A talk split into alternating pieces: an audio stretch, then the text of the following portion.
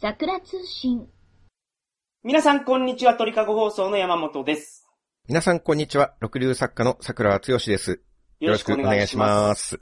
桜さん、現代アイドルの現場、アイドル入門編について言いたいことがあるそうなんですが。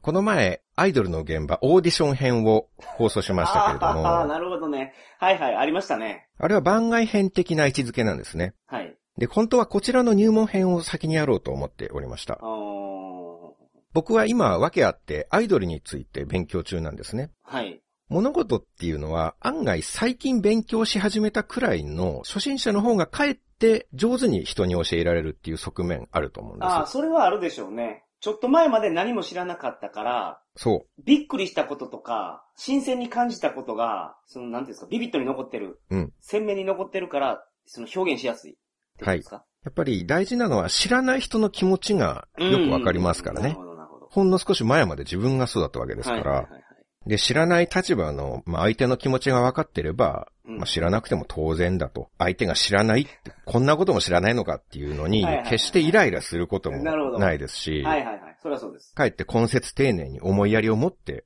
教えることができるんですはいはいはいね。はい。ということで、今回はその初心者の僕がうん。現代のアイドル事情について、山本さん及び初心者の方々にレクチャーをして差し上げようと思うんです ね。ああー、ありがとうございます。はい。はい。お願いします。で、早速ですが、今メジャーアイドルのツートップといえば、何ですかモーニング娘。と、パフュームうーん。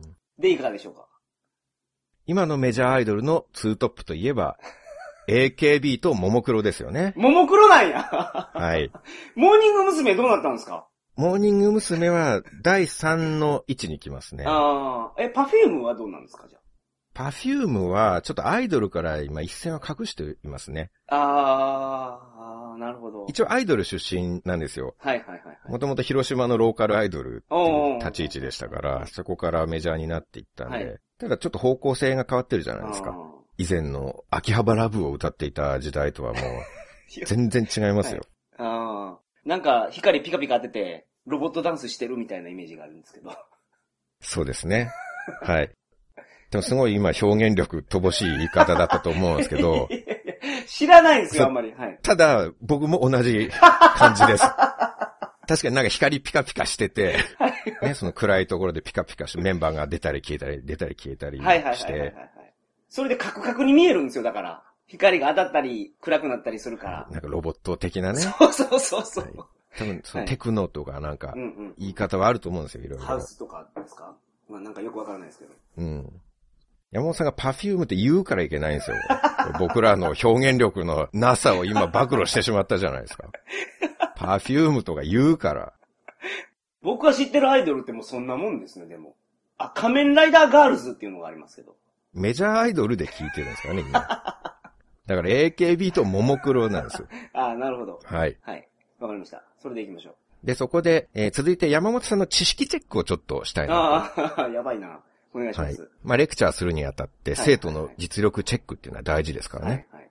AKB はちょっと多すぎるんで、はい。ももクロにします。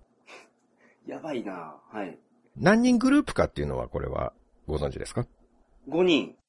あ、そうです。うさすが。わ当たった素晴らしい。はい。で、その5人、順番に行ってみましょいやー、赤、う。お、色は知ってるんですね。青、はい、黄色、はい。紫、緑ですかで、5人です。はい。合ってます惜しい。1個だけ違いますね。あ、黄色や黄色言いました。言いましたうん。青が、今青って言ったんですけど、はい青の子は脱げちゃったんで、ピンクなんですよ、そこが。あ、ピンクね。はい。はいはいはい。あ、なるほどなるで、じゃあ、赤はほど。赤ですよ、だから。色を言えって言ってんじゃない んだよ。メンバーを言えって言ってんだ。あーちゃん、赤があーちゃん。あーちゃんです。じゃあ、ピンクはえーっと、ももこ。ピンクだけにももこ。ももことです。いうことですね。はい。じゃあ、黄色は、レモン、レモンちゃん。レモンちゃんです。ごめんなさい、もう、もう、もう、もう、もう限界が迫ってきてるんですけど、あ、いやいや、これ間違えて当たり前なんですよ。あ、そういうことね。あ、いいんでだっすてね。チャレンジが大事なんですよ。あ、わかりました。はい。で、さ、言ったでしょ僕は、その知らない人の気持ちわかりますはかいはいはいはいらあ、こんなことで怒ったりしないですよわ。かりました。 いや、これね、トライしないでわかりませんだったら、それははい僕も怒りますけど、チャレンジして間違えたっていうんだったら誰も責めませんよ。はい。挑戦するっていうのはそれだけで素晴らしいわけですから。はい。はい。ありがとうございます。えーっと、じゃあ次、紫行ってみましょあ紫いるんですね、ほんで。う。はい、紫います。えっ、と、紫は、ぶどぶどう。うちゃん。ぶどうちゃんです。いいですね、いいですね。んじゃあ、最後、緑は緑は、緑ちゃんです。あ、そのままで。はい、そうです。緑ちゃん。緑ちゃんおー、いいです ね。なるほど。えー赤があーちゃん。あーちゃんです。ピンクがももこ。はい、黄色がレモン。はい、紫がぶどう。はい、緑が緑ちゃん。はい。ということですそねう。です。いやー。全然違うわ。 何言ってんだ、あんた。いや、怒らない言ったじゃないです義務教育からやり直せ。か。そんなに厳しいこと言うんすかまさかそこまでとはね。初心者に怒らないんでしょいや、これは怒られてもしょうがないわい。やいやいやいやさすがにこれは。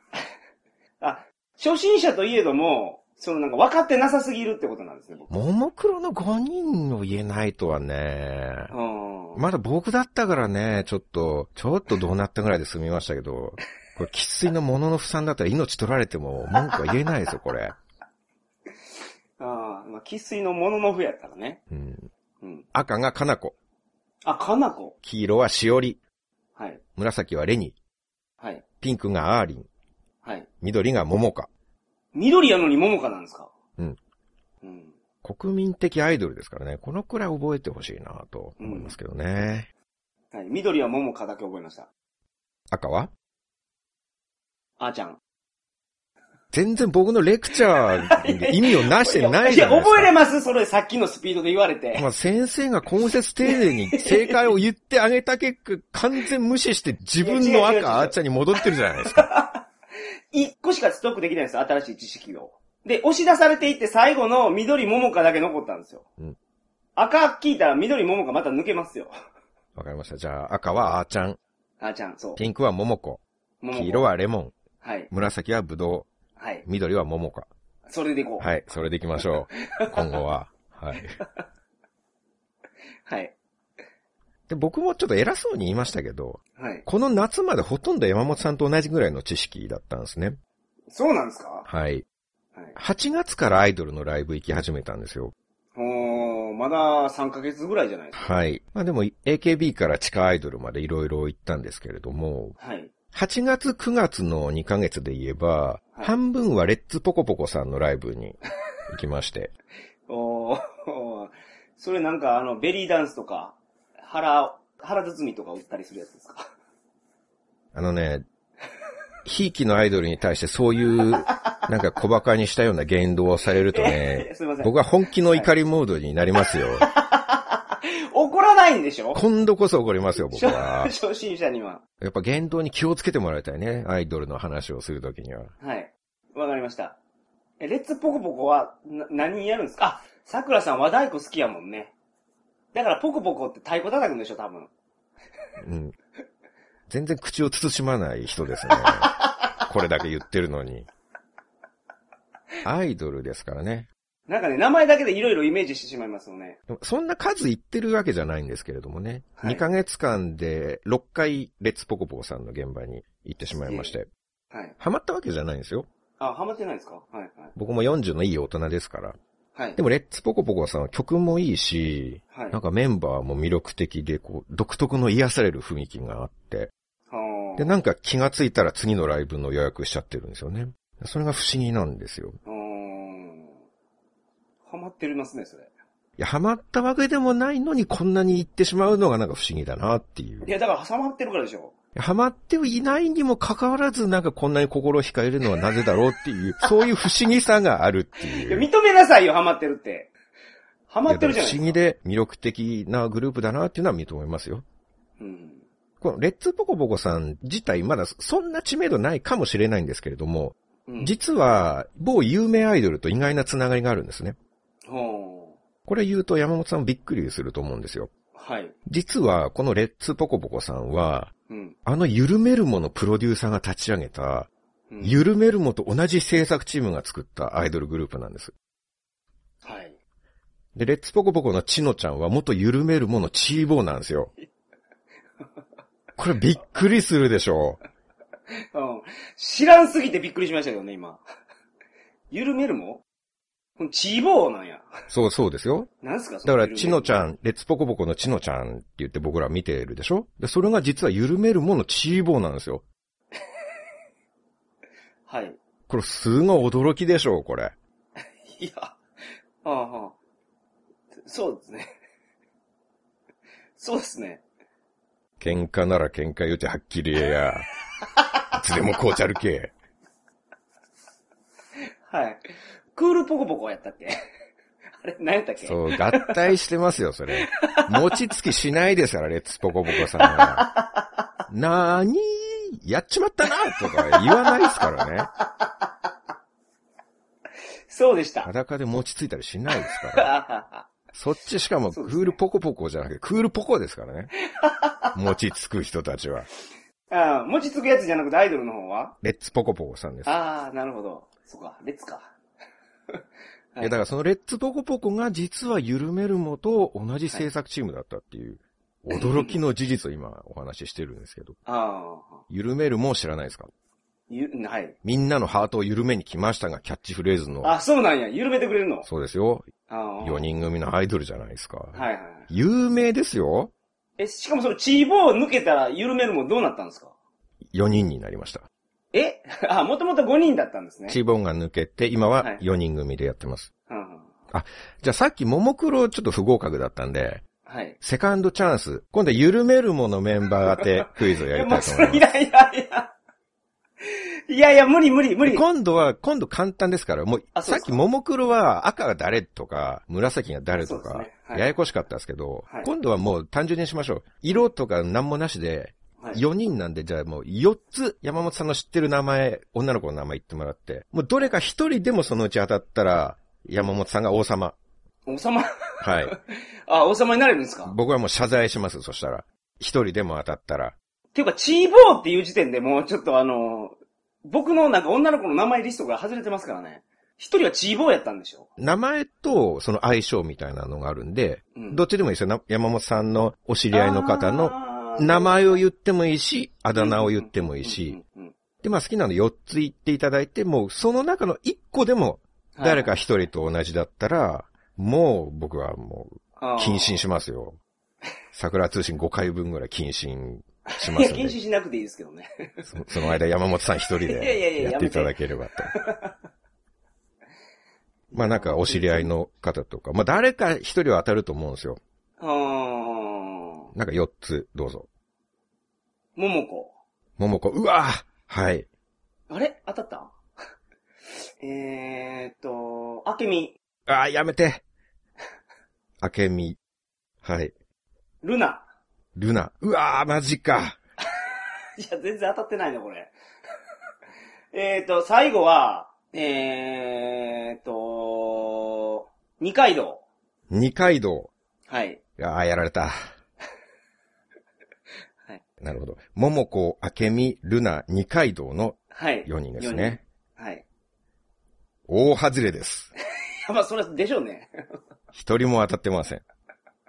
もうチャンス問題だったのに、一人も与えられないって情けないですね。すいません。回答を聞かせていただいていいですか本当に近かったのかどうか。あ、正解言います。はい。はい。緩めるものメンバーといえば、はい。シフォン、ケチョン、あの、ヨーナピの4人でしょうが。絶対わからん。絶対わからんじゃないですか、それ。いや、10人ぐらい言えば当たってたんじゃないですかいやいや。ケチョンシフォン、ケチョン、あの、ヨーナピヨナピの4人で。緩めるものですね。うんうんなるほどはあ、はあは残念でしたね。もう日本人の名前なんて限られてるわけですからあ、。いやいやいやいやい運やが良ければ当たったと思います よ。はあはあなるほど。その中にチーボーがいたんですか、もう一人。はい、もともとチーボーが。うんえチーボー辞めるとき、その揉めなかったんですかねうん。その時揉めたかどうかという内部事情までなんで僕が知ってなきゃいけないんですか、そのだっ。て両方とも好きなんでしょだって。辞めるときっていうのは、そもそも僕が見始めたときはすでにレッツポコポコにチーボー、チノちゃんがいたんで、んその時代のこと全然知らないんですよ、僕は。残念ながら。ああ、なるほど。はい。はい。というところでね。うん。うん。いやそんな厳しく追求しないでほしいです、そういう。あそうですか。はい、一生懸命レクチャーをしてね、ちゃんと原稿まで用意しはいて、講義をしてあげてる のに、こんな朝からね、そんなガミガミガミガミといや、僕が言ってない辛けくど、当ね。てられたら、いやいや、僕じゃないけどね。でも言っときますけど、僕らよりずっと有名ですからね、皆さん。ああ、その、レッツポコポコ。知らない知らないとおっしゃいますが、はい。ゆるめるもさんとか、レッツポコポコさんからしたら、桜通信こそ全然知らんわっていういや、そ話う、でまあすそうかでしょらう、。はい。世の中でレッツポコポコのメンバーは言えても、桜通信のメンバーは言えないっていう人がほとんどですからね。うん、うん。まあそうでしょうね。誰も知らないですから、はい。桜通信っていうのは、鳥かご放送の山本さんがセンターポジションを 務め、桜剛とのユニットで繰り広げるネットラジオのことだっていうこと、世間の人ほぼ誰も知らないですから。あいや、僕センターポジション取ったつもりはないんですけど。そうですかはい。得てして天才はそうなんですよね。自分で自分がすごいっていう意識がないんですよ。いやいや、全然すごくないから。桜通信でも総選挙をやってもいいかもしれないなと思いますけど、ね、ああ、なるほど。上位2名がメディア選抜として、桜通信の収い録や、に二人しかいないでしょ、二人しか。あちなみに、あの、はツイッターとかで書かないでもらっていいですかあの、桜通信でこのアイドルの話をしたっていうの。ああ、はははは多分、運営の方とかは結構英語サーチとかされると思うんで、スタッフのはいは方といはいかは、なんかこういう話をしてたっていうのが、はいこう、知られるとちょっと生きづらくなるかなと 思うんで、今後あそうなんです私かが、はい、ちょっと存在を消していきたいんで、はいはい、わかりました。はい。で、えー今メジャーアイドルとして AKB とももクロ出たんですけど、はいはいまあ山本さんが最初におっしゃったモーニング娘。モーニング娘。ももちろんあります。はい。モームスはさすがにメンバーは何か思い浮かぶでしょ安倍夏実、う。はいはいはいはい。矢口まり、うん。えっ、ー、と、なんたら香り。飯田香織。そうそうそうそうそう、はいはいはい。安田、安田圭ね。あ、K ね。はい。。あのー、ミニモニはいはいはい。の二人。何やったっけ辻ちゃんと、かごちゃん。はい。ほら出てきた。うんうんうんうん。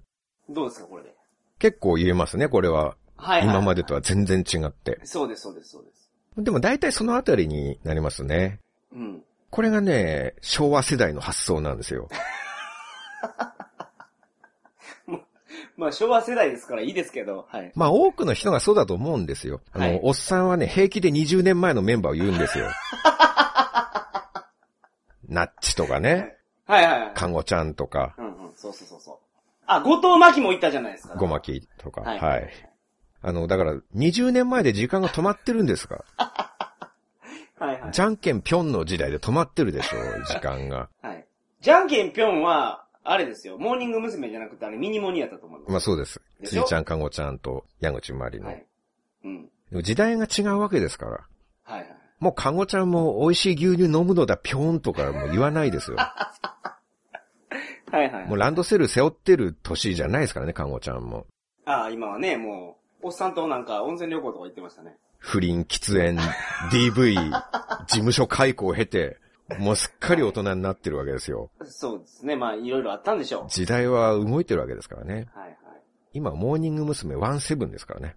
いや、そんなになってるんですか ?17 期生ってこと2017年という意味あのあー、なる17ほ。ど。毎年変わっていくんですよ、16、17と。うん。で、僕、ハロープロジェクトのコンサートも行ったんです。ハロプロっていうやつですね。はいはいはい。はいモーニング娘。がいるアップフロント系列っていうのがあるんですけど、はい。そこにいるグループの総称が、まあ、ハロープロジェクトはいはい。で、このハロープロジェクトコンサートは、そのハロプロの有名グループが一度に返して行うコンサートなんですね。はい。まあ、野球で言えばオールスターゲームみたいなものなんですけれども。中野サンプラザであったんですけど、はいはいはい。ちょっと待ってください。中野サンプラザっていう、あれがあるんですかライブハウスが。はい。あ、そうなんや。え、サンプラザ中野ってじゃあそっから撮ってるんですかはい。 もう本当に義務教育からやり直してください、本当に。戻って30年。いや、それ知らないでし義ょ務。教育時代にそれ尋ねる質問ですからね。あ、そうなんですかサンプラザ中野って、これって中野サンプラザっていうところの文字入りですかって、そう、本当に小学生時代にこなしてきたことなんですよ、普通。いや、それ東京の人はそうなんじゃないですか。正当なアイドル義務教育を受けていれば、僕は浜松市ですよ、小学校の時は。確かに。今更ですか、それ。はい。い今ですね。あ、そうなんや。中野サンプラザっていう、はい、コンサートホールが中野にあるんですね。はい。 2500人ぐらい入る。ええホールはいはい。それをもじってサンプラザ中野くん。ああ、そうなんですね。え、可愛いパッパラーっていうのもあるんですかどっかに。パッパラは、ないっすです ね。はい。わかりました。 はい。はい。もうちょっと静かに講義を聞くっていう、講師を敬う姿勢が必要ですね。そうですね。わかりました。ハロープロジェクトといえばもう誰でも知ってる有名グループばっかり。はい。で、それこそオールスタうー。でん。すごいメンツなんですよ。はい。まあ、登場したグループを順番に言いますと、はい。モーニング娘。ワンセブン、はい。カントリーガールズ、アンジュルム、はい。拳ファクトリー、うん。椿ファクトリー、はい。ジュースジュース。どうですか奇跡の共演っていう感じでしょう。全部知りませんわ、それ。夢の共演です。ああ。まあ、アイドルファンからしたらそうなの。まさにオールスターですよ。はい。はい。なんですね。はい。知らん知らん言ってますけれども。知らんっていうのがなんか失礼に感じますね。なんか、ああ。うそういうのはジュースジュースより知名度を上げてから言ってくれと思いますけどねい。やいやいや。ちょ本当っにと。目指してるところが違うかな、僕はこ。れ中野サンプラザでコンサートやってるんですよ、皆さん。はいはい、すごいですね。。そういうことはトリカゴイベントでね、アンジュルム以上の集客を上げてから知らんって言ってくれっていう話ですよそうでした。そうでした。失礼しました。はい。はい。まあ、ただ、正直僕も全然わかんなかったんです。はい。ついこの夏までは山本さんとほぼ同じ知識ですからね。はいはいだからこそ勉強しようと思って行ったんです。はい。はい。で、そこに登場したアイドルの子たちが合計で50人くらいいおるんー、ですそんなけれ言どうんや。も。ははい。一人もわからないんですよ。い。うん。その日にステージに上がった人の中で、誰か分かったのが、司会をやってたシャランキューの誠だけだったんです。おー。誠だけは認識できましたね。はいはいはいステージが始まってグループごとに出てくるんですね。はい。はい。で、それぞれ1曲か2曲歌って、また別のグループに交代するんです。はいはいはい。でも、今ステージで歌ってるのが何ていうグループなのか全くわからないんですよ。うん。字幕とか出ないですからね。はい。知ってて当たり前っていう感じなんですよね。おー。ハロプロのファンなら。はい。だからファンとしてはそのハロプロのオールスターが順番に出てくるっていうこの贅沢な時間なんですけど、うん。僕はもう今歌ってる子たちがなんていうグループなのか全くわからないっていう。はい。で、ちなみに前半が終わったところでまた誠が出てきて、はい。で、皆さんどうでしたか前半は各グループのメンバーをシャッフルした。今回だけの贅沢なシャッフルユニットでお送りしましたとか言うんはでいすはよい。はいはい。余計わからん わ。もともと一人もわからないグループの子たちがさらにメンバーをシャッフルしてですよ。はいはいはい。まあ、熱心なハロータの方たちは、うんお、〇〇の〇〇ちゃんが〇〇に入って、〇〇ちゃんと一緒に〇〇を歌ってるなんてって、なんて貴重な景色なんだって喜ぶとこでしょうけはいど、僕のようなド素人はその〇〇の部分が一つもわからないっていうね、はいはいはい。シャッフルしようがしまいが同じっていううんうん貴重さが一切わからなかったですね。うん。まあそうですね。でも後半は本来のグループになって、はい。で、元々のグループで順番に出てきて歌ったんですけど、まあもちろん最後までどれが何ていうグループかわからなかったですねう。ん。その曲、一曲も知らないわけですよね、つまり。はい。楽しめるんですか、それで。ちょっと微妙だったかなああ。知ら、何勉も強知しらにな行っていかるらんっですね。ていう感じですね。ただ、いそこをきっかけで好きになった歌とかもあるんで、ああ、そういうことっていうのはあったんですけど、その日に限って言えばもう最後までクエスチョンマークしか頭にない状態で帰ったっていうね。はいはいはい。だってモーニング娘。すらわからなかったんですよ。おー、そうなんですね。どれがモーニング娘。だったのかわからないっていうね。おー、まあ、けど確かに今僕、どれがモーニング娘。か一人も顔を思い浮かばないですからね。はい絶対わからないと思いますよ。はいはい。だって家に帰ってハロプロのホームページを見てそこでわかったんです。はいあはあ、この子見覚えあるから、この子がいたのはあれがモーニング娘。かってそこで気づくっていうね。いはいはいはい。っていう感じだったんですうよね。ん。ただ、中野サンプラザぐらい大きい会場に行くことってあんまりなくて、はい。地下アイドルの場合は地下にあるライブハウスでやってるんですね。はい。いや、それで地下アイドルなんですかまあそういう意味合いがありま地下すアイドルっね。て。はい。まあライブ中心で活動してるアイドルっていう意味で使うことが多いんですけど、はい、はい。ライブハウスって結構地下にあるんですよ。おーだいたい階段降りていくことになりますね、地下アイドルのライブって。音が響かないようにってことなんですかね。どう、どうなんですかね。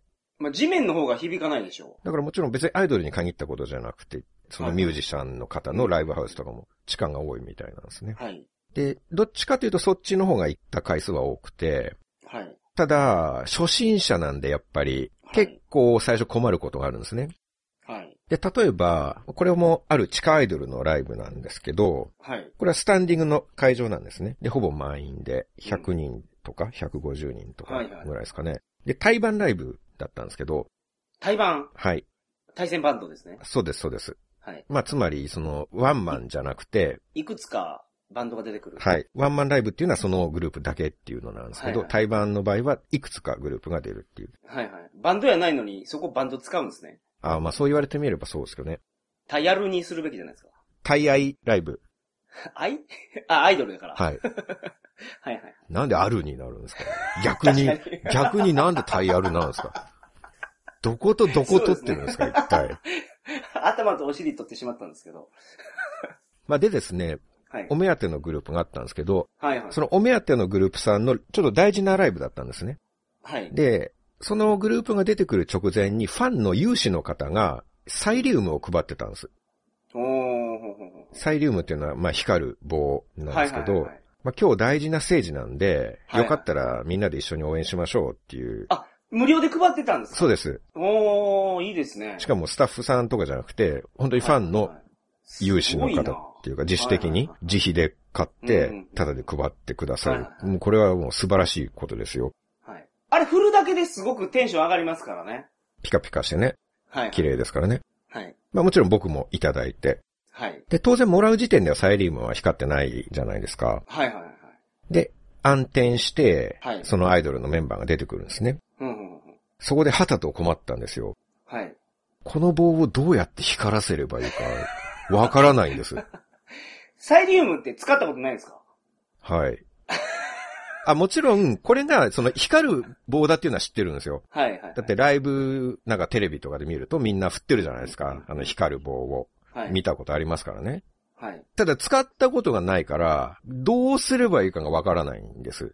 あのー、夏祭りとか夜店行った時とかに、買いたりしませんでしたあ、夜店とかに売ってるんですね、これは。売ってます売ってます。なるほど。あ、じゃあ山本さんはサイリウムの付け方はご存知いや、それ誰でも知ってるでしょ、そんなもん。あの、念のため説明していただいていいですか付 け方を。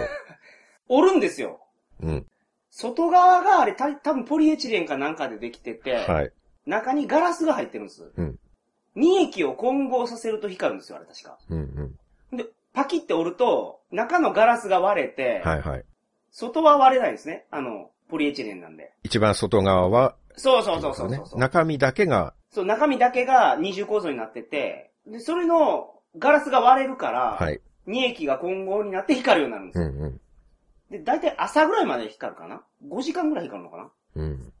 ていうもんなんですけど、だからパキって割るんですよ、あれ。ああ、それは山本さんはお祭りで使ってたんですかはそうです。あはあはあ、なるほど。お祭りで腕に巻いたり。ああ、なるほど。はいはいはいはい。リア充だったんです ね、そう。お祭りみんな知ってるでしょそういうのを巻くこんなもんっていうのを。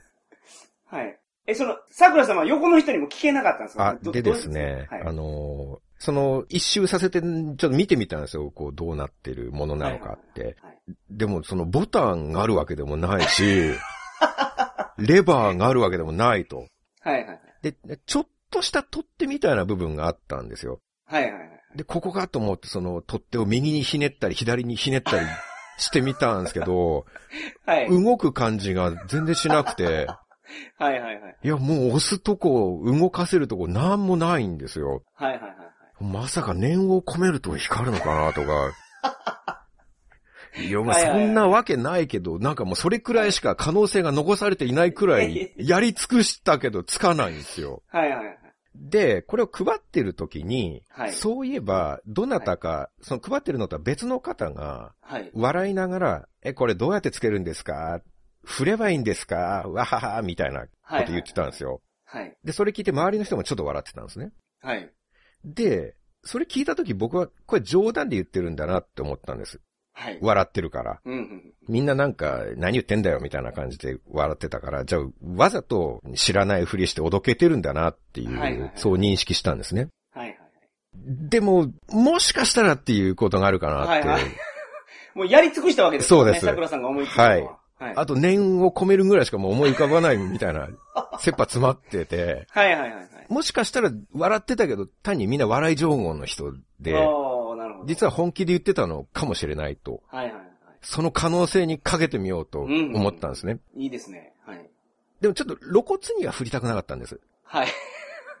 はいはいはい。もしやっぱりそれは冗談で、うん一生懸命振ってるのを誰かに見られたらうね、ん。おい見ろあいつサイリウム振ってや がるマジかよ俺の冗談本気にしてるよあいつっていう、はいはいはいそういういじめの標的的なね、ああ、なるほちょど、っとね。辛い境遇に追いやられることが考えられるっていう。はいだからもう下の方でですよ。はい。手を、を下に向けて、うんで、こっそり振ってみたんです。はいはい。顔はもう平然とした様子です。おーなるほど。もう平然と、あくまで平常心で、ああ。なんだ困ったことなどなくステージを楽しんでいるふりをしながなるら、ほど。で、心の中では、頼む、ついてくれはいはい。お願いだって、はいはいはい。このままじゃ配ってくれた人にも申し訳ない って、焦りながらブンブンブンブン振ってみたんですよ。はい。でも、つかないんです。つかないっすよね。はい。やっぱりさっきのは冗談だったんですよ。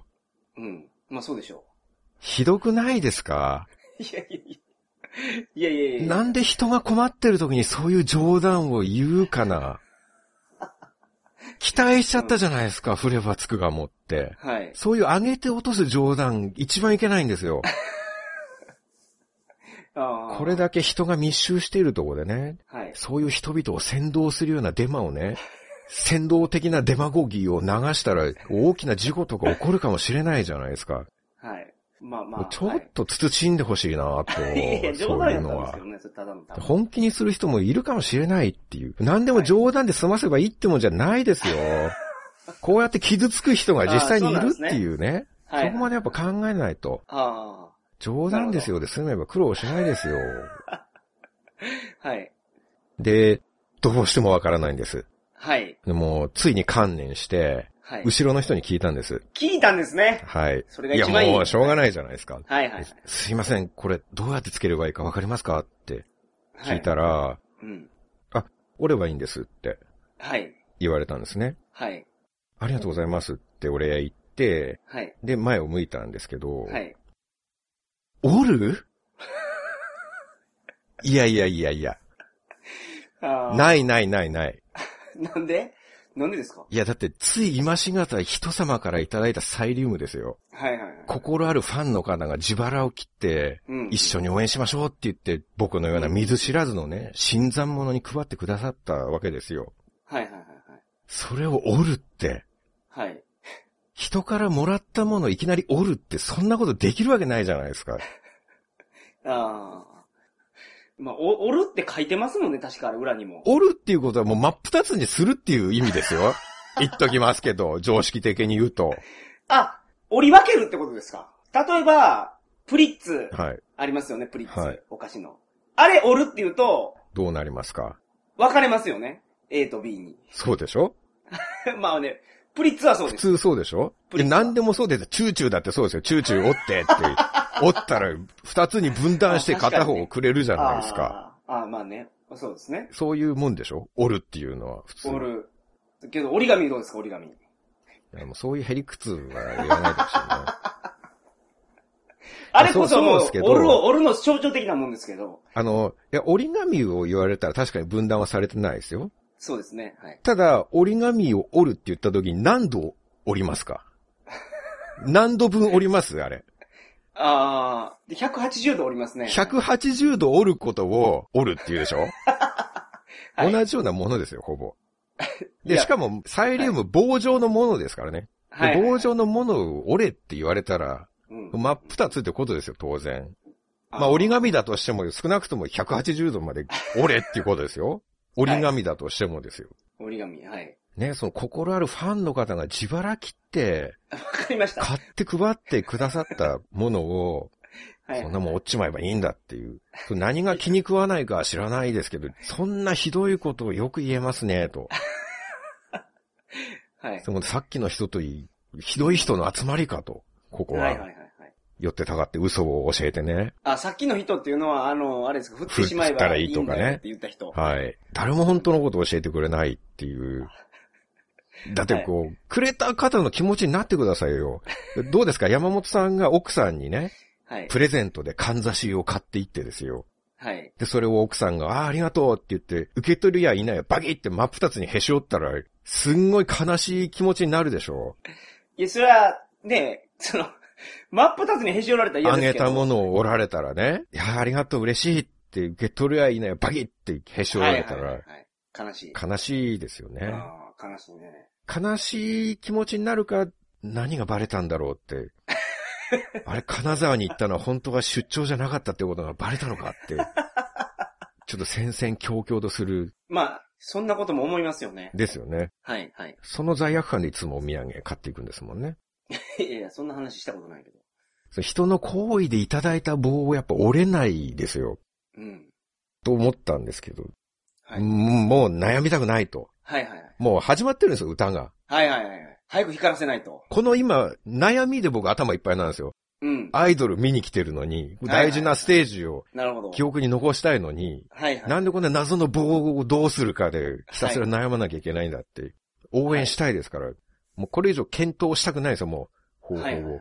じゃあ今度外に出て、日光に1時間ほど当ててみたらどうだろう、だたけし、 たけしの挑戦状みたいなやつ。から。はい。ありましたね。ありましたね。放置して1時間待つとか、あれはなんか炙り出しでしたっけはいはいはい。地図が浮かぶみたいなね。そうです、そうです、そうです。その可能性を考えて1時間とか、もうやってる場合じゃないですよ、もう。そらそうです。はい。で、その後ろの方もはい、個人的に質問されて、まさか嘘を教えないだろうなって、やっぱ思ったんですよね。うんうんうん。でも、思い切って、はい。えい、ママよと。ああその言葉、あの、なんか小説以外で使ってる人初めて見ましたけど、そう、そうですか。えいママよって、 心の中で思って。う。そはいはいはう。で、両手で端っこを持って、いはい。バキってやったらう、んうん。光ったんですよ。おー、そうですよね。そういうもんですからね。いやー、ありがとうございます。本当におればよかったんですね。はいはいはいはい。ご親切に教えていただいて、本当ありがとうございます。でも完全におるわけじゃないんですね。曲げる、そう、中の、だから、ガラスを折るんですうよ。ん。峰打ちみたいな感じ。うちかな。で曲げたら中のガラス折れますよね。折るような動作でぐっと力を入れると、中の殻が壊れて、液体が混ざって光るっていう感じですね。 そうです。で欲を言えば、そう説明していただきたかった なと。折るような動作でぐっと力を入れ、峰打ち程度で曲げようとすると液体が混ざって光りますよと。はい。そこまで言っていただけたなら、なお嬉しかったなと。ああ、あああ折るっていうのは真っ二つにするってことですからね。あはいはい。決して文句言ってるわけじゃないですよ。言うてるけどね。いやいや、教えてくださった、その親切は本当に素晴らしい。はいはい。でももっと良くなると思 う。少し言葉のチョイスを変えれば、なお輪をかけてなるほど、素晴らしくなると思う。はいはいはい。期待してるから言ってるんですよ。彼ならその力を持ってると思はい僕ははい。なるほど。う。すいません、冗談です。でもそこで教えてくださったおかげで無事につけれたわけですかあらあ、。よかったですね。本当にありがたかったです。はいはいはいはい。ただ、僕ちょっと早くつけすぎたんです。えあのね、いろいろあるらしいんですけど、サイリウムって。はい。その時のやつは15分ぐらいで消えるやつで、ああ、はいはいはいはい。だから香料がすごく強くて早く消えるやつとか種類はいろいろあるらしくはいはいなてるほどなるほ、どで、周りの人もなんか持ってる人がいたんで、もうつけるものかと思ったんですけど、はい。その最初からつけてる人はご自身のペンライトを持ってたんですね、なるほどね。実は。はいはいで、ペンライトは電池式だからずっとつけてられるんですよ。はい。はい。で、僕はサイリウムを最初からつけて、で、アンコールの1曲目の時にみんな一斉に付け出したんですよ。なるほど。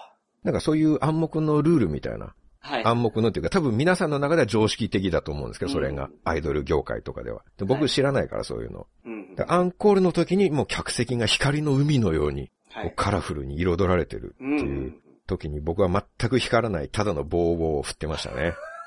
あ、寂しいな寂しいな黒い。い棒を振ってました。はいは大事なライブだっていうのに。い。はい。だから、初心者にはなかなかハードルが高い世界だなと。うん。普通知らないですよね、サイリウムの付け方なんて。いや、それ知ってるでしょ。知ってますかみんな知ってるでしょ。ジェジェジ ェそうなんですかはいはいはい。そういうもんなんですね。そういうもんです。あと、これ別の困ったことなんですけど、すいません、今の JJJ は一応、あのー原稿に入ってたやつを読んだんですかなんでですかいやいやいや、どうなんかなと思って。 スルーしましたけど。はい。ジェジェジェははい。あの入ってたんあらかじめ言おうとしていたことですがあーなるほどはあーわかりました。はい。それだけちょっと。なんでですかいやいや、いいです、いいです。続けてくださはい。えはい。い。いや、なんでもないです。あ、そうなんですかはいはい。言おうとしてましたけれども、はい。はあはあはなるほど。そこに特に突っ込むわけではなく、そあれいやどうながんかなとあらかじめのものかどうか、個人的な質問してきたってことですね。それ拾ってあげようとか、そういう気持ちはさらさらないけど、自分の疑問は解消したかったと。そう、そういうことです。そういうことなんですね。あーはい。ちょっと我々のユニットも話し合いが必要になってきたかもしれないですね。ちょっと今後の方向性について、ここのままやっていけるのかどうかっていう。いや、結構力入ってたなと思って。JJJ に、はいはい JJJ を言う時のその、腹から声が出てたなっていう感じやったんで。はい。うん。なんかアドリブにしてはなんかすごく力入ってるなとはい。思ってしまったんで、ちょっと質問したんですけど。そうですね。はいまあ、大抵、力入ってしっかり言えてるときは元々の予定に入っていたとはいはいはい。考えていただければと思いま す。そうではい。わかりました。こいつ自信ある感じだなっていうのは、大体読んでいる場合ですからね、そういう時は。はいはいはいはい。はい。そういうことですね。そういうことでご了承いただければあ、わなかりました。と。わかはりまいした。。で、今後聞くのはお控えいただければな。直接質問するのはちょっとお控えいただければわなかりました。思いますけれどもはいはい失礼しました。はいはい。はい。全く拾おうとしないっていうのはいいですね。それをね。本当に制約説っていうのを最近信じそうになってますいやいねや、。そういうことじゃないです。なるほど。あと、また別の困ったことがあるんですけど、はいはいはい。みんな振り覚えてるんですよ。ああ。これまあ今までの浅い経験なんですけど、うん。だいたいアイドルのライブ、まあ浅い経験上若者が3割ぐらい、残りはおじさんって感じなんですね。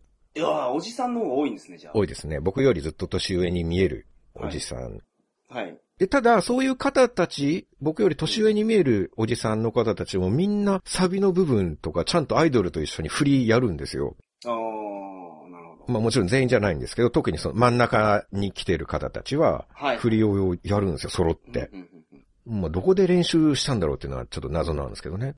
家でしょうね。うん。そこちょっと想像すると微妙な気持ちになる んで、あまり深く追求しないようにはしようと思いますけれども、はいはい。はいはいまあ僕はもちろん知らないんですよ。はい。はい。だからできないと。うん。で、仮に知ってたとしても、ちょっとやる勇気が僕にはないんですね。ああ、そうなんですか。うん、振り知ってたとしても、うん。ちょっと僕は無理なんです。はい。ただ振りじゃなくて手拍子が始まるところがあるんです。はい。なんか振りの中に手拍子が組み込まれてるっていうはのい。か、はいサビが始まるとアイドルの子がパン、パッパン、パン、パッパンとか、そのリズムで。手を叩き出して、で、それをお客さんも一緒にやるっていう。なるほど。で、そこは参加しようと。うんうん。で、あ、この曲はサビは手拍子でいいんだなって、で、僕も一緒にパン、パパンって参加するんですね。はい。でも、サビはずっとパン、パパンかと思いきや、うん。パン、パパンを2回やったら3回目は右手を回すみたいな、おー、なるほど。難しい決まりがあるんですよ。はいはいはいはい。だから僕、フライングしちゃうんですよ。うん。パン、パパン、パン、あれ違うのって、はい。みんなが一斉に右手を回し出した時に僕だけ手叩いてるんですよ、まだう。わ、恥ずかしい。はい。初心者丸出しなんですよ。はい。はい恥ずかしいですよ、これは。一人フライング。はいはいはい。でも昔の僕だったら手拍子もしてなかったんで、これはちょっと進歩なんですね。あー、なるほど。ついに分かりましたかその、こうやってみんなで乗った方が楽しいっていうのが。ちょっと分かってきました。昔ビーズのライブの時に言ってましたもんね。うん恋心の時に踊るやつなんてクソやと。いや、そんなことは言ってないけれ ども、そう幾分誇張して、悪意を持って伝えられてますけどね、今。僕の発言を切り取って伝えるのはちょっとやめていただきたいんですけれども、はいはい。悪意のある編集ですね、それは。いやいやいや、それに近しいこと言ってたと思うんですけど。それがけど分かってきたんですね。楽しいと。手拍子は分かってきました。はいはいはい。まあ、それまで行ってたコンサートが、まあ、よく行ってたのが、和太鼓のコンサートとかよく行ってて、手拍子もしない人だったんですよ。おー、はいなんか変な恥ずかしさがあって、はい。はい。恥ずかしがる意味なんか何もないのは分かってるんですけど、はい誰も僕のことを見てるわけじゃないですからうんね。うんうん。恥ずかしがる方がダサいんですけど、むしろ。でも、なんかできなかったんです。はいはい。でそれがアイドルの現場に行くようになって、手拍子にはもう全く抵抗なくなったんですね。はいはいはい。いいですね。何しろ周りでハゲ散らかしたおじさんとかが、超絶可愛いリオちゃんとか絶叫しながら踊ってるんですよ。もう何も恥ずかしくなくなりますよ。は異世界ですね、それ。い。もう周りの人たちが超越しすぎてるから、手拍子の恥ずかしさなんかもう無になりますね。あ本当に。なるほど。アンコールすら言うようになりましたからね、僕。へえ、そうなんや。アイドルのライブのアンコールってやり方かっこいいんですよ。はい。普通のコンサートのアンコールって手拍子じゃないですか。手拍子、拍手、うん。バン、バン、バン、バンってみんながずーっとやる感じですよね。はいほんで、出てきたら、あーって、はいはいはい。拍手する感じ。うんまあ、手拍子もうちょっと早いですけどね。そんな中、パン、パン、パン、パン、あパンぐらいの。はいなんで手拍子がアンコールなのかがよくわからないんですけどね。はい。はい。手拍子でアンコールをもらおうとするなんてなんか厚かましい感じもちょっとするんですけど。なんか楽してるじゃないですか。はい。昔けどアンコールって言ってましたよ。昔は。昔はそうみたいですね。うん。僕もだから、学生の時とか、高校生の時とか行ってた時とか、アンコールって言ってましたもん、みんな。うんうん。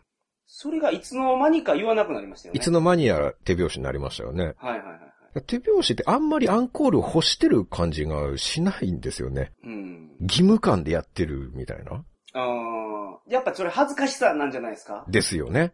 そういうことですよね。はいそれはそう思います。だそれがアイドルは未だに昔のままなのか、またちょっと変わってるのかもしれないですけど、しっかりしてて、はいはい。アイドルはもうやり方大体共通のようなんですね。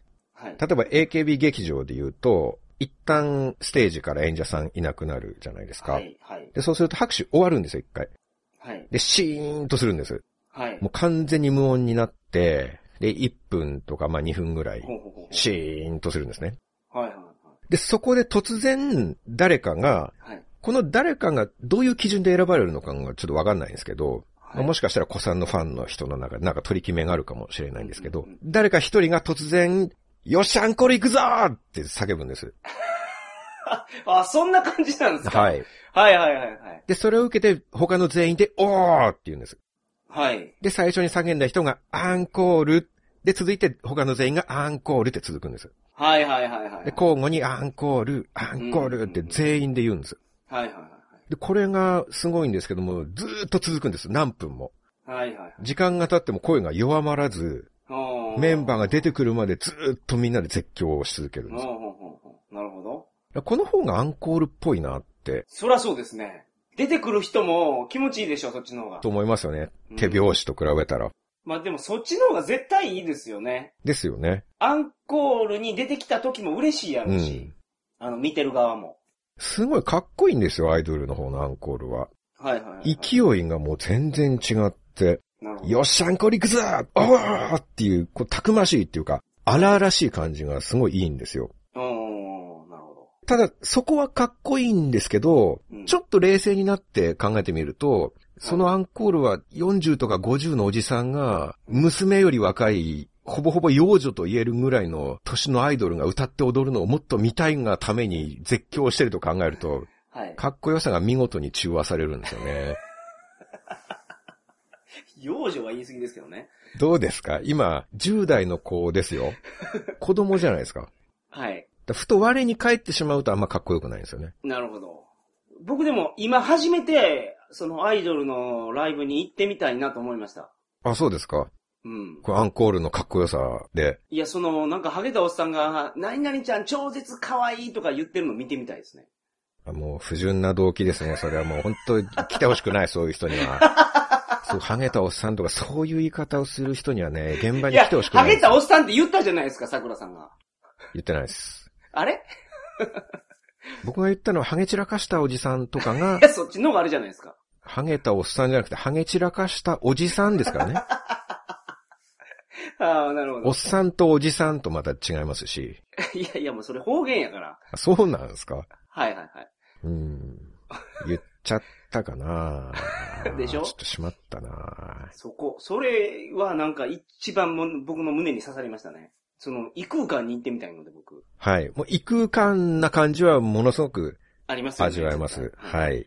でね、その異空間っていう点で言えば、今回はライブ本体のお話をしましたけど、はい。実は地下アイドルの醍醐味って、ライブよりも物販での接触にあるとも言えるんです。ええー、なるほど。これも本当に異空間なんですよ。はい。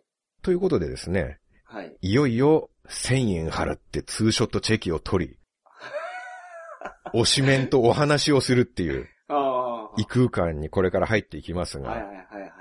ごめんなさい。ここから先は非常にデリケートな話題になります ので、ちょっと通常放送でお話しするのが難しいんではいす。なるほど。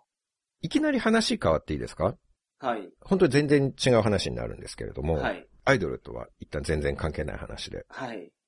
この前、NHK さんのラジオに出させていただいたんですね。ほうほうほうほ海外をテーマにした番組で、う。うん。ゲストで呼んでいただいて、はい。で、渋谷の NHK まで旅のエピソードを話しに行ったんですけれどほうほうも、ほで収録前に控室みたいなとこで台本をいただいたんですね。う。はいはいはいはそれを読んでみたら、僕の紹介文のところい。うに、ん。桜剛さんは2006年に、インドなんて二度と行くかでデビューされた旅行作家さん です。って書いてあるんですよ。はい。あれって思って、タイトルが違うじゃないかと。はい。はい。 NHK さんともあろう方がうん、そんな大事なとこ間違えるなんてって 思って、はい。まあご指摘申し上げたんですね。はい。担当の方に。すいません、あの本のタイトルなんですけど、はい。これ、インドなんて二度と行くかじゃなくて、はい。 インドなんて二度と行くかボケなんですって。はいはいはい。で、するうと、んあ、そこなんですけど、うん申し訳ないんですが、ボケっていう言葉が弊社的にちょっとまずいっていうことになりまして、と、はい。間違えたわけじゃなくて、意図的にボケの部分が外されていたっていう。まあまあそうなんでしょうね。はい。僕の本はもはやタイトルが放送禁止になっているって いう。まあ NHK さんにおいてはってことでしょでもなかなかそんな本ないと思うんですよ。うん。 NHK さんなんて国営放送に近い放送局ですかまら。あまあそうですね。はい。間違った情報を伝えるって一番やっちゃいけないことだと思ううんですよ。ーん、確かに。正確なことを伝えなきゃダメでしょ確かに。その NHK さんをもってしても、桜剛の本のタイトルを正確に伝えるくら いなら、間違えた方がマシだと判断されたっていう、はあ、はあはあ、まあそういうことでしょうね。僕の本の下品さが NHK のコンプライアンスを超えたっていう、いや、コンプライアンスを重視するがゆえにでしょゆえにですう。ね。ゆえにです。情報の正確さとどっちを取るかっていうそ点うで、。ですコンプライアンスが勝ったんですよ。勝ったんですよね。はい。正確じゃなかろうと、これはダメだと。はいコ。ンプライアンスの方が大事だってそうですなったわけですよはね。品位を保つ方が大事だって いう。そうですね。まさにそうです。もちろん NHK さんが悪いんじゃないですよ、全然。はい。僕の本が悪いっていううこん。となんですけど、そうですね。ただ10年前に知りたかった なと。この NHK さん的にはいはいはいボケがダメだっていうこと。はいはいはい。ひょっとしたら今までね、ラジオだけじゃなくてテレビでも、うん。このタイトルがゆえに紹介してもらうチャンスを逃してしまったことがあるかもしれないって思うん ですよ。ああ、なるほどね。テレビでもラジオでも本を紹介するコーナーってたくさんありますからありねま。すね。芸能人の方が自分の好きな本はいをはいはい紹介するコーナやーとってますやってますいろいかろ、ありますね。どなたかが僕の好きな本これなんですよっはいはて、いはい。インドなんて二度と行くかボケっていうのですってうん。言うと、あ、すいません、その本 NG でお願いします って、タイトル不適切なんで、はいはい他の本でお願いしますってなってたかもしれないじゃないですうか。ん。最初から知ってれば考え直しましたよ。あ知らなかったがためにも、その後もアフリカなんて二度というかボケあ。と、はいはいはい。中国なんて二度というかボケと、はいはいはい。僕ボケがつく本5冊ですよ。そうですね、確かに。アホがついてる本もありますよね。アホがつく本が1冊。 ボケが5冊でアホが1冊ですよ。全部 NHKNG ですよ、これ。ああ。確かにね。これだけ冊数あれば可能性あったと思うんですよ。1冊だけの話じゃないですから、はいはいはいはい。結構チャンス逃してる気がするんですよ。なるほど。で、そこで話したのはインドの話したんですけど、はいはいはいそれよりしばらく前に打ち合わせがあったんですね。はい。はい。オファーがあってすぐ何を話しましょうかっていうんうんううんう、んそれを決める打ち合わせがあっはて、で、僕は一番最近行ったのが北朝鮮なんではいはいす。はいはいはだからその北朝鮮の話だったら割と新鮮だい。うんうんし、うんうん面白めに話せると思いますよって提案をしたんです。はい。で、そしたら、いや申し訳ありません。この時期、北朝鮮の話はちょっと、っていうこ とで、これまた却下。はいはいはい。あ、でも、いいところだけ話すこともできますよって。はい。北朝鮮のね。はい。平壌の街が綺麗だったとか、うん観光地の話とか、うん。人々がみんな優しかったとか、そういう当たり障りのない話ならいいんじゃないですかってはい。言ってみたんですけど、はいい、や、申し訳ありません。それでも北朝鮮の話はちょっとって、はい。 もう今時北朝鮮の訪問期っていうのはもう普通の無難な話だとしても NG なんですよ。あー、なるほど。虫も殺さぬ内容だとしても NG。はいはいはい。もう北朝鮮って言うだけで。そう。はい。それが桜通信ではどれだけやっちゃってますかあ確かに。確かにそうですね。過去放送11巻で北朝鮮の話してますけど、はいはいはいはい。これ公共放送だと虫も殺さぬ内容でも NG なんですよ。なるほど。我々の話、何匹虫殺して ますか確かにね。体制を批判し、茶化し、山本さんの暴言に次ぐ暴言ですよ。僕でしたっけうん。僕やったかなはい。まあまあ今思えば僕も結構失礼なことを言ってしまった部分はありますよ。はい。 山本さんに乗せられいて。やいやいやいやいまあまやあいやいや。言わされたという側面があるとはいえ、全然違う。そういう側面はあるけれどもちょっと言い過ぎたっていう気はうん確かにしますなるほよ。ど。なるほど。ということで、はい。そんな今時貴重な北朝鮮の話をしているはい。過去放送11巻をぜひ聞いていただきたいんですよ。 11巻はおまけがすごくあそうそうそう熱くて、写真も載ってますから。写真もついてますしね。はいはいはいで、これよく言われるんですけど、はい。はい。 11巻は結構内容がシリアスだと。うん。緊張感がすごく伝わってきて、はいはい聞いてて力が入るとそうですね。はい言。われることが多いので、うん。そこで提案なんですけれども、はい。じゃあそのシリアスさを中和するために、うん。今回発売する過去放送第14巻とああ。交互に聞いていただくなんていうのはどうでしょうか。いいですね。 いいですね。はいはいはいはい。はい。ということで、本日から桜通信過去放送第14巻を発売開始いたしました。はい、ありがとうございます。はい、ありがとうございます。今回はおまけ放送がジャングル、かっこマレーシア編。はいはいはい。これが前後編で2うん本。うんうん。そしてもう1本は今回の続き的な放送はいはですいはいねはい。。現代アイドルの現場、かっこ地下アイドルの不思議な世界編はいはいはいはい。となっています。これを北朝鮮編と交互に聞 くと、緊張と弛緩のバランスが取れていいと思いますね。そうですね。桜通信では過去放送のセット販売を行っておりまして、はい、そうです。販売用には新作のおまけ放送3本もお付けしております。あと、サーバーの容量の関係で、過去放送って全部上がってないんですよ、桜通信のサイトに。そうですね。あの、消えてる分があるんで、で、その消えてるやつとかも全部聞けるようになはるい。復活しておりで、まあす。とは、高音質と通常放送音質のやつがあって、やっぱ高音質のやつはデータ容量もでかいですけど、はい。圧倒的に聞きやすいと思いま5分の1に圧縮していますからね、そうですね今、通常放す。送は。いはいはい。その高音質版も13本ついております。そうなんですよ。で、今回は第131回10年後の中国パート2からはい。第140回の続中国北朝鮮旅行を振り返る回までうー、ん、なるほど。中国シリーズはぜひ高音質でじっくりそうですね。聞いていただきたいなと。中国、思います北朝鮮。そうですね。は聞いいて。ほしいですね。おまけ含めて合計13本で500円でのはい販売となりそまうす。なんです。おまけの内容をちょっとざっと説明したいと思はいい、まおす願いが、します。まず、ジャングル、マレーシアう編。ん、うん。これが2本分。はい。この間お話ししたペルーのアマゾンは2回目のジャングルだったんですはい、はい、ね。はい。初めて行ったジャングルが東南アジアのマレーシアのジャングルになりまして。こっちはね、アマゾンより苦行だったんですよ。そう。圧倒的に過酷ですね。 そうなんです。ガイドなしだったんで。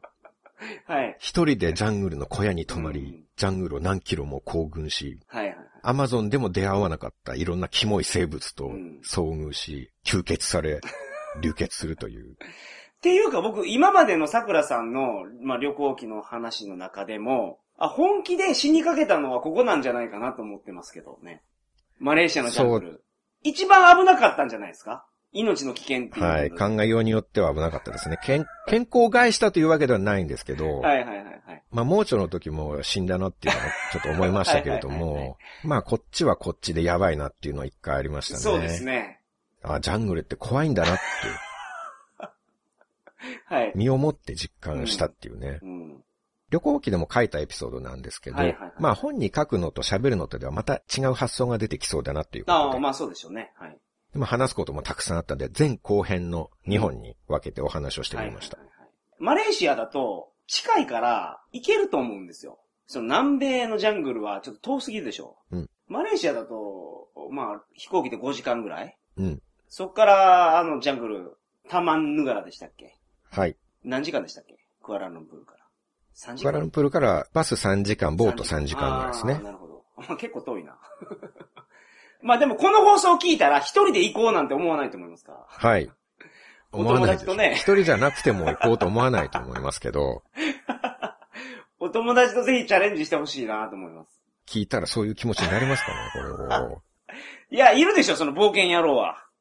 ぜひその行く前にこれ聞いてください。そうですね。この話で、まあ行くの思いとどまる人もいるかもしれないでうすん、けそうですね。僕の体を通して、あ、ジャングルって怖いんだなっていうことを、 まあ、勉強していただけど。ればそうとです、そうで思いす。ます。はいはいはいはいはい。人の経験聞いてみるのも大事だなっていうところでね。はい。はい、お願いします。で、おまけ3本目が、現代アイドルの現場、地下アイドルの不思議な世界編。はいはいはいはいはい。地下アイドルの現場って、本当に不思議なんですよう。ん。地下のライブは一体どのような世界なのか。はいはいはい。自分より一回りも二回りも年下のアイドルと数十秒お話しするために千円払うという行 為。その時、大人はどんな気持ちになるのかっはいはいはていう。い。心には一体どんな葛藤が生まれるのかうん。うんうんうんその異世界の体験をありのままに語っております。はい。これも、もうジャングルと似てると思うんですけど、ほとんどの人が行ったことないと思うんですわ。まあ少ないでしょう ね、経験したことのある方は。そうなんどですんな感じなのかっていうのは、うそなかなか。か知らない世界だと思うんです、一般の方はは。い。一般的に我々の知ってるアイドルとうん地下アイドルは違って、あ、はい地下アイドルっていうのはこういうことがあるんだ、みたいな、うんうんうん地下ならではの楽しさみたいなのがはいはいあるんだっていうことをね、うんお話ししておりますので、はい。まあ今回の放送を聞いていただいて、結構面白かったと思うんですけど、続き聞きたくなったんじゃないですかこの新作3本ついて、しかも過去放送聞けなくなってるやつも聞けて500円ですかこそのう機会、にそうですね。ら、ぜひ手を出してみてください。詳しくは桜通信公式サイトをそうです。ご覧いただければと思うんですけれども、あのー、桜通信のサーバーを新しくしたんですよ。そうですね。今まで注文時に自動返信メールってなかったんですけど、うんこれも来るようになりました。まあ、これ毎回言ってるんですけど、ほんで、メールアドレス間違えてしまってる方っていうのはたまにいらっしゃるんで、まあ、あの、僕からの返信、桜通信からの返信が1週間以上遅れてる場合は、なんか、メールとかツイッターとかで連絡してみてください。そうですね。遅くとも一週間以内にはこちらから連絡があるはずなのそうですそうでで、すもしそれがなかったらはい、何らかの手段で山本さんに連絡そうをです取っていただければ。はい。サーバー容量が大きいのに切り替えましたので、はいはいはい。そうです。維持費もドカンと上がりましたよ、これで。はい。サーバー容量10倍にしましたからね。そうなんです。10倍にし たので、いくらかかるんだっていう感じなそうのなんでで。はい。はい。皆さんのご協力のもと、桜通信できてると。はい。我々も認識してますからね、本当に。そうなんです。はい。過去放送14巻をぜひどうぞはい。よろしくお願いいたしまよろくお願いす。まあ、14巻聞いて、他にもおすすめ、まあ、11巻とかもすごく人気があるんで、他のやつも聞いていただければなと思います。北朝鮮の話が11巻ですね。そうですね。よろしくお願いしよろましすくお。願いします。以上ですかはい、以上です。はい、ありがとうございました。ありがとうございます。提供は鳥かご放送でした。